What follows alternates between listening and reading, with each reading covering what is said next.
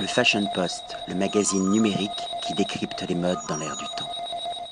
Patrick Thomas pour le Fashion Post. Aujourd'hui, nous sommes chez Sinclair le traiteur, mais au cœur de la création, au cœur du laboratoire avec son célèbre chef pâtissier meilleur ouvrier de France, Lionel Lallemand. Euh, on va parler de la galette des rois 2018, étoile du berger.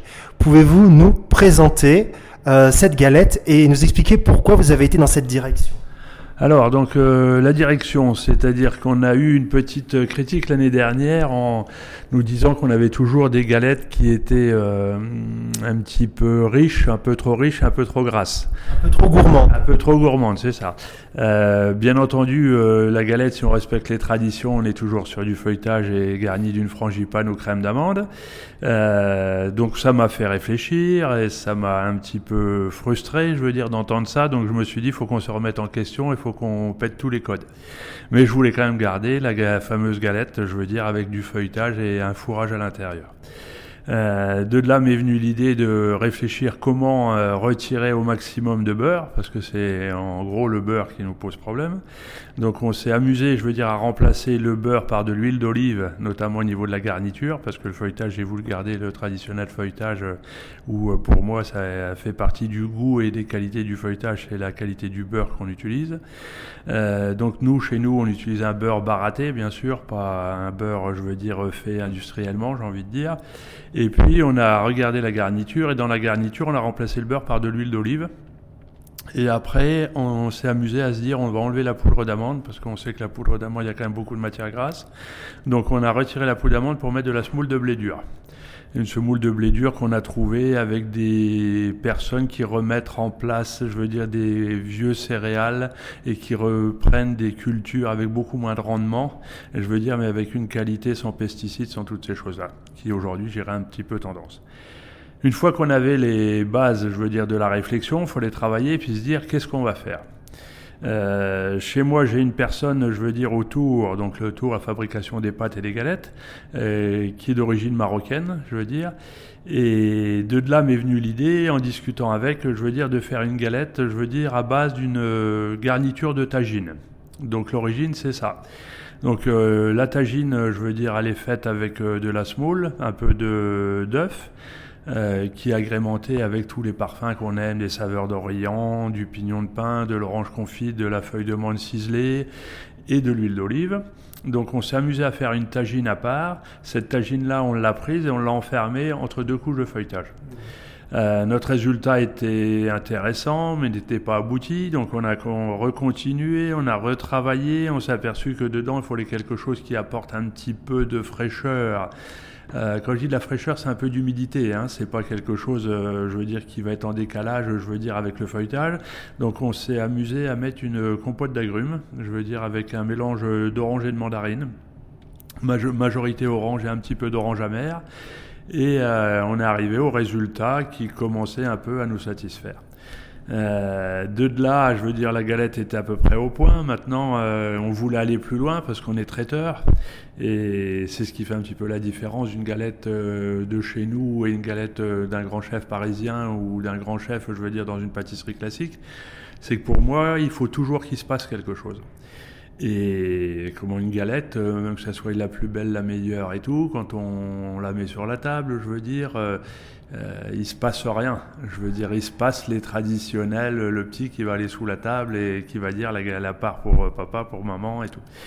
Donc pour qu'il se passe quelque chose, euh, on avait réfléchi. L'année dernière, on a fait notre fameuse galette flambée.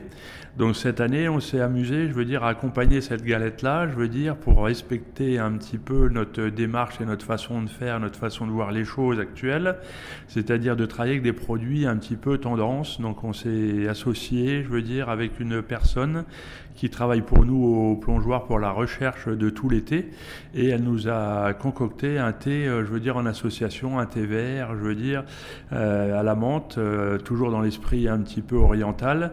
Euh, pour nous associer pour associer la boisson avec la galette.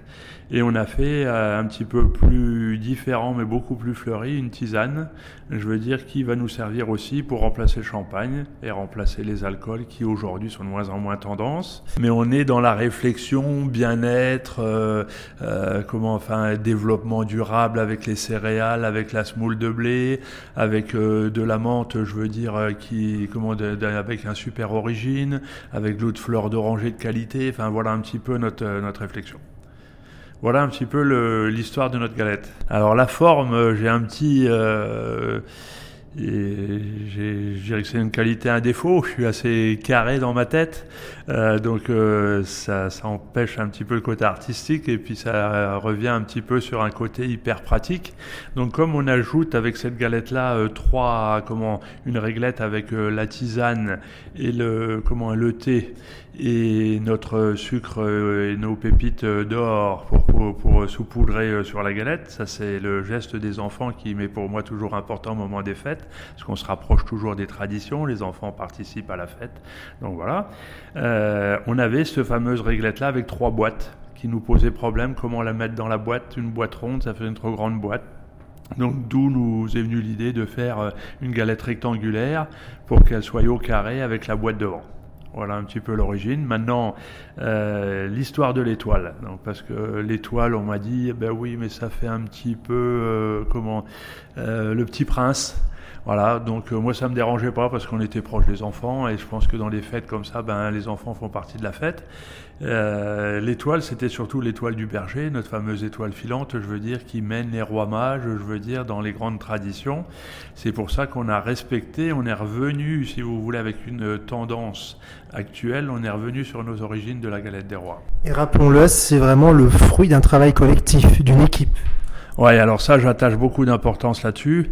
Euh, moi, je suis là juste pour euh, rassembler un petit peu, euh, euh orchestrer, rassembler, mettre dans le bon ordre, euh, euh, mettre en mettre en marche en avant, si vous voulez. Mais la première idée, je veux dire, bah, c'est le journaliste qui nous a critiqué, donc ça, c'était hyper important pour moi.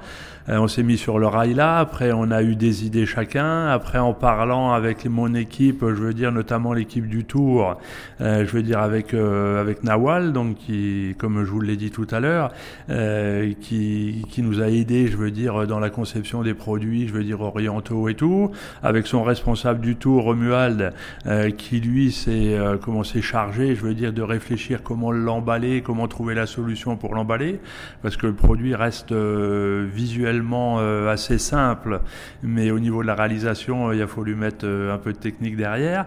Donc avec cette équipe-là, je veux dire, et puis après avec le responsable de la cuisson, euh, Nicolas Blachasse. Donc euh, on a trouvé les solutions et à la fin, ben, moi je vous présente euh, une galette et c'est pour moi, c'est moi qui ai le meilleur rôle, j'ai envie de dire. Je veux dire, les gars ils ont bossé et c'est moi qui fais le beau. Donc c'est pas mon but, c'est surtout de mettre en valeur mon équipe et sans eux je suis rien du tout. Donc voilà. En tout cas, le résultat il est surprenant, il est beau, il est bon.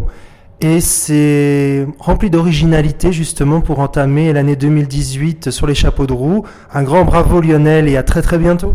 Merci, merci beaucoup et j'en profite pour rajouter que je pense que c'est peut-être l'originalité aussi de la maison, c'est qu'on travaille avec des gens, je veux dire, de tout horizon, et on se focalise pas, je veux dire, euh, sur des gens qui sont hyper techniques, mais surtout euh, des gens qui ont envie, qui sont motivés, et puis qui ont envie de, de présenter, d'offrir quelque chose à nos clients pour qu'ils aient le sourire et puis qu'ils qu aient la banane. Le Fashion Post, le magazine numérique qui décrypte les modes dans l'air du temps.